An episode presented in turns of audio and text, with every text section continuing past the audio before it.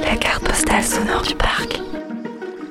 Bonjour, je m'appelle Alice et je vous amène avec moi découvrir les personnalités qui vivent et qui œuvrent au cœur du parc naturel régional de la Narbonnaise. On y va?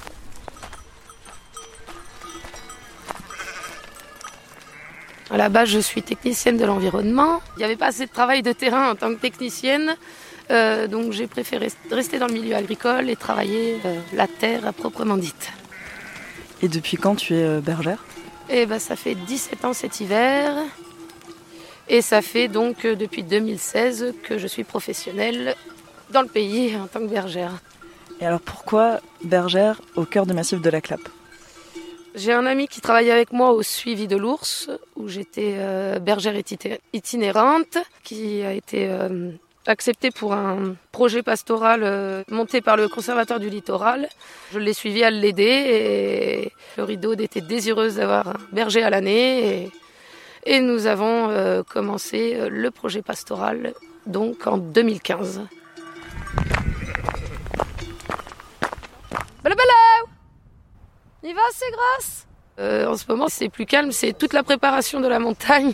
Ça baille, ça se lève, ça se...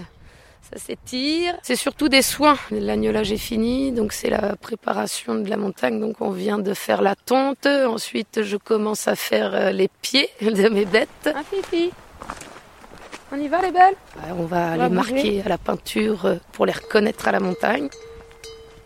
Donc en fait vous passez 6 mois dans la Clappe et 6 mois dans la montagne? Huit mois. Huit mois et trois mois et demi, quatre mois euh, en montagne.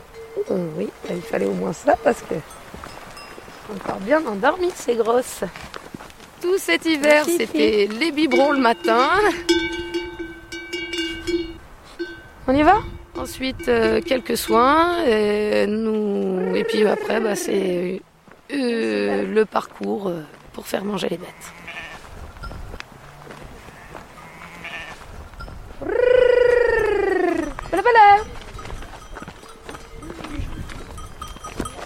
Alors Bérangère, à quoi ressemble une journée type de bergère Alors j'arrive le matin, je fais le tour de mes bêtes, euh, voir s'il y en a qui sont pas sortis du parc de nuit.